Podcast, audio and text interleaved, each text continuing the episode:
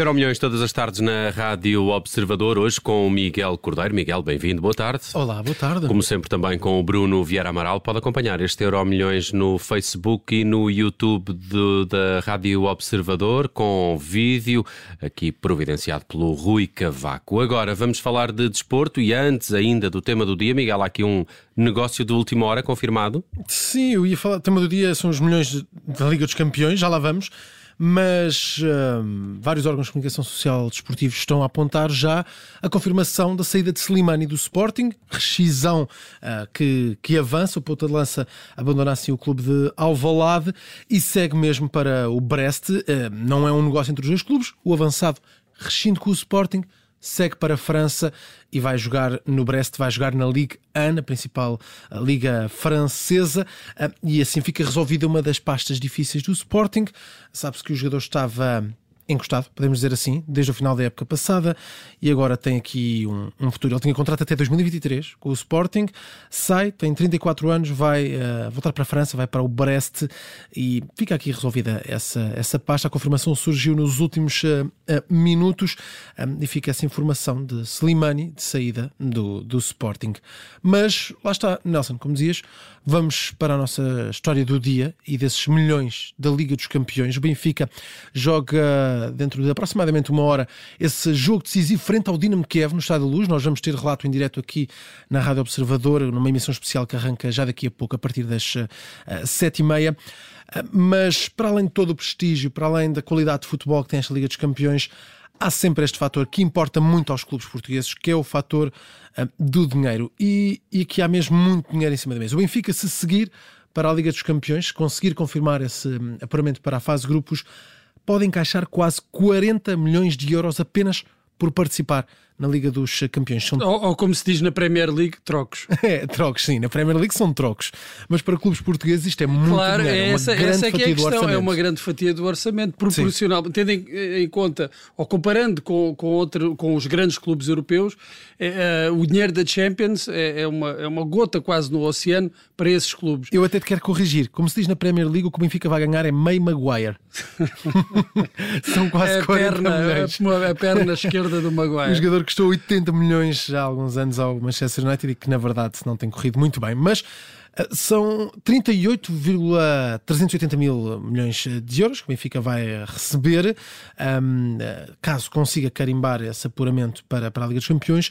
Mas os clubes portugueses, quem vai receber mais é mesmo o Futebol Clube Porto, que vai receber 39 milhões e meio. Isto, isto varia, claro, em função um, da posição do coeficiente que tem no ranking no de ranking. clubes, uh, porque os clubes com melhor ranking acabam por receber também mais dinheiro. É no ranking a 10 anos. É? Sim, no ranking a 10 anos. E, por exemplo, o Real Madrid uh, vai receber 52 milhões de euros por participar na fase de grupos. Isso já é certo dos três portugueses, isto já pensando que o Benfica vai, mas certo é já o valor que o Sporting vai receber, é 28 milhões de euros. É um valor, neste caso, 10 milhões abaixo do Benfica e são menos 10 milhões essencialmente por causa do coeficiente dos clubes uh, uh, no ranking da, da, da, UEFA. O Sporting está na 35 posição, o Benfica está na 15 posição, um, uh, surge na 13 porque não estão lá na Champions o Arsenal e o Manchester United, mas o ranking do Benfica é 15 já o, o Futebol Clube do Porto é 13 no ranking, mas vai ficar em 12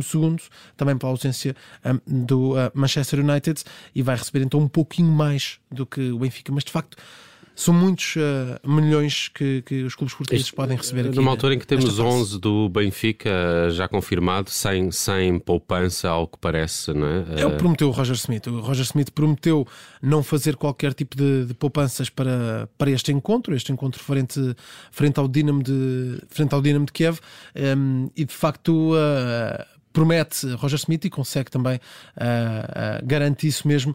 Vamos ter um 11 com Vlaco Gilberto, Otamendi, Morato um, e Grimaldo, é o 11 tipo do, do Benfica. Depois Enzo, Florentino e também João Mário. No ataque, Neres, Rafa e Gonçalo Ramos, é o 11 tipo de Roger Smith, é esse 11 que tem apresentado um, nestes primeiros jogos desta temporada. E portanto Benfica na máxima força para este jogo de apuramento para a Liga dos Campeões. Temos de ir aqui ao futuro rapidamente para falar de André Almeida, do Vitória Sport Clube. Andou aí nas cogitações de vários clubes em Portugal, mas parece sim. que está confirmado e vai para a Espanha, vai reforçar o Valência. Tudo indica que sim, 7 milhões e meio, um negócio que uh, está praticamente feito entre Vitória Guimarães e Valência. Não vai ser pago de imediato, é um negócio que um, vai se fazendo ao longo do tempo. Este, este valor vai ser pago ao longo dos cinco anos de contrato prometido para André Almeida um, no Valência.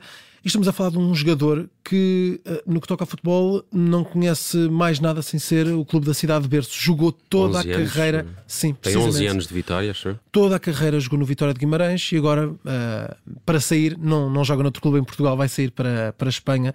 Um... Em termos de equipamento, não vai notar muita diferença. É verdade. verdade, verdade. Mas eh, parece que o Romeu Valência, e já se fala muito deste negócio, porque, tal como falámos esta tarde na, na edição de E o Campeão é, isto pode abrir muitas portas portas para outros negócios e aqui entra também a mistura Sporting, porque o Valência tem também, também alguns jogadores para despachar, para arrumar. E o Sporting pode ser um destino, uma vez que com a saída de Mateus Nunes abriu ali algumas vagas para, para o meio Mas para, no caso do, do, do Vitória, parece-me que é a necessidade também de, de encaixar algum dinheiro Sim. devido às, também às parece que perde o jogador mais cotado, não é? O que Sim. poderia dar maior verba maior, E aqui, pronto, lá está, nestas coisas, quando os clubes precisam quem é que entra em campo é, é Jorge Mendes. É verdade. Exato, é verdade. um negócio também que tem a intermediação de Jorge Mendes, pelo que se percebe pela imprensa desportiva. Uh, Miguel, vamos aqui a uma memória. Hoje uh, queres uh, recuar dois anos apenas para olhar a Final Eight da Champions, jogada em Portugal. O Bayern de Munique bateu o Paris Saint-Germain no Estádio da Luz. Esta foi a Champions que foi oferecida aos médicos em Portugal, ou não? É, não. É, é esta, é esta mesmo, é esta mesmo. Foi, foi a competição oferecida aos médicos. Depois da final Por acaso agora estava com dúvidas. Eh, eu creio eu que acho... foi esta, mas agora que colocaste essa questão. Eu, eu, acho, que foi deste... eu acho que foi do Estádio do Dragão, a do City Chelsea. Ok, ok. Hum, mas acho que essa é que foi oferecida, era, facto... era, uma, era um docinho para. Sim, porque esta de facto foi aquela final uh, atípica, uma Final Eight uma no final Estádio da Luz, é? Estádio do Sporting, também no Estádio de Alvalade. Um, oito equipas jogaram aqui a fase final da Liga dos Campeões. Tanto que, desculpa, não havia público. Né? Precisamente, não havia, não havia público. Portanto, não, havia, não, não, havia, sim, não era sim, para os médicos, correto, correto, para correto, ninguém. Mas uh, foi uma final histórica, porque primeiro, a final jogou-se a 23 de agosto, faz hoje dois anos, foi entre Paris Saint-Germain e Bayern Munique. Os jogos aconteceram todos na mesma cidade, dos quartos até à final. Foram, deixou de haver duas mãos, foi só um jogo, um, eh, eram finalíssimas cada um desses jogos.